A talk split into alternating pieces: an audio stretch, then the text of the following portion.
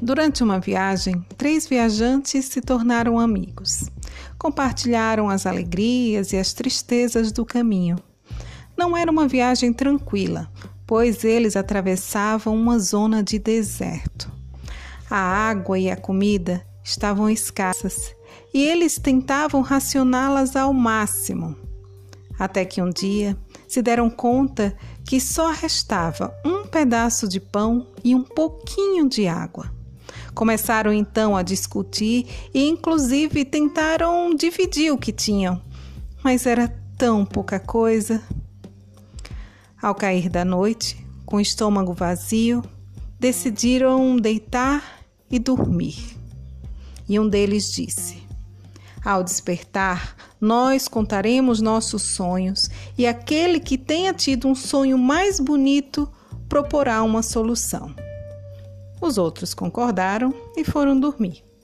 Quando levantaram na manhã seguinte, contaram os seus sonhos. No meu sonho, eu me deslocava suavemente por regiões maravilhosas, tranquilas e belas, como se fosse o paraíso. Ali encontrei um homem com um olhar brilhante e com muita bondade em seu semblante, e ele me disse: És tu que merece o pão e a água por tua vida passada e por tua vida futura, que é digna de admiração entre todos os homens.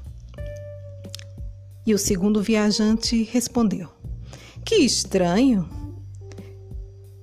porque no meu sonho eu vi a minha vida passada e a minha vida futura.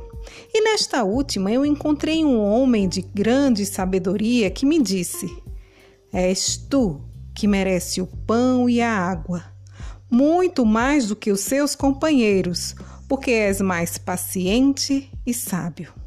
O destino te elegeu para dirigir os outros homens e é essencial que estejas bem alimentado. Por último, disse o terceiro viajante: No meu sonho, eu não vi nada, não ouvi nada e não me disseram nada.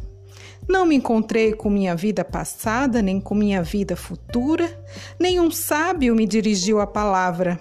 Mas eu senti uma presença toda poderosa e irresistível que me forçou a levantar e a buscar o pão e a água, e a comer o pão e a beber a água. E foi isso que eu fiz, amigos. Eu acabei de ler para você um antigo conto Sufi. Esse é mais um episódio aqui do Leio para você eu sou Carla Souza e sou eu quem faço o Doses de Biblioterapia. Até a próxima dose!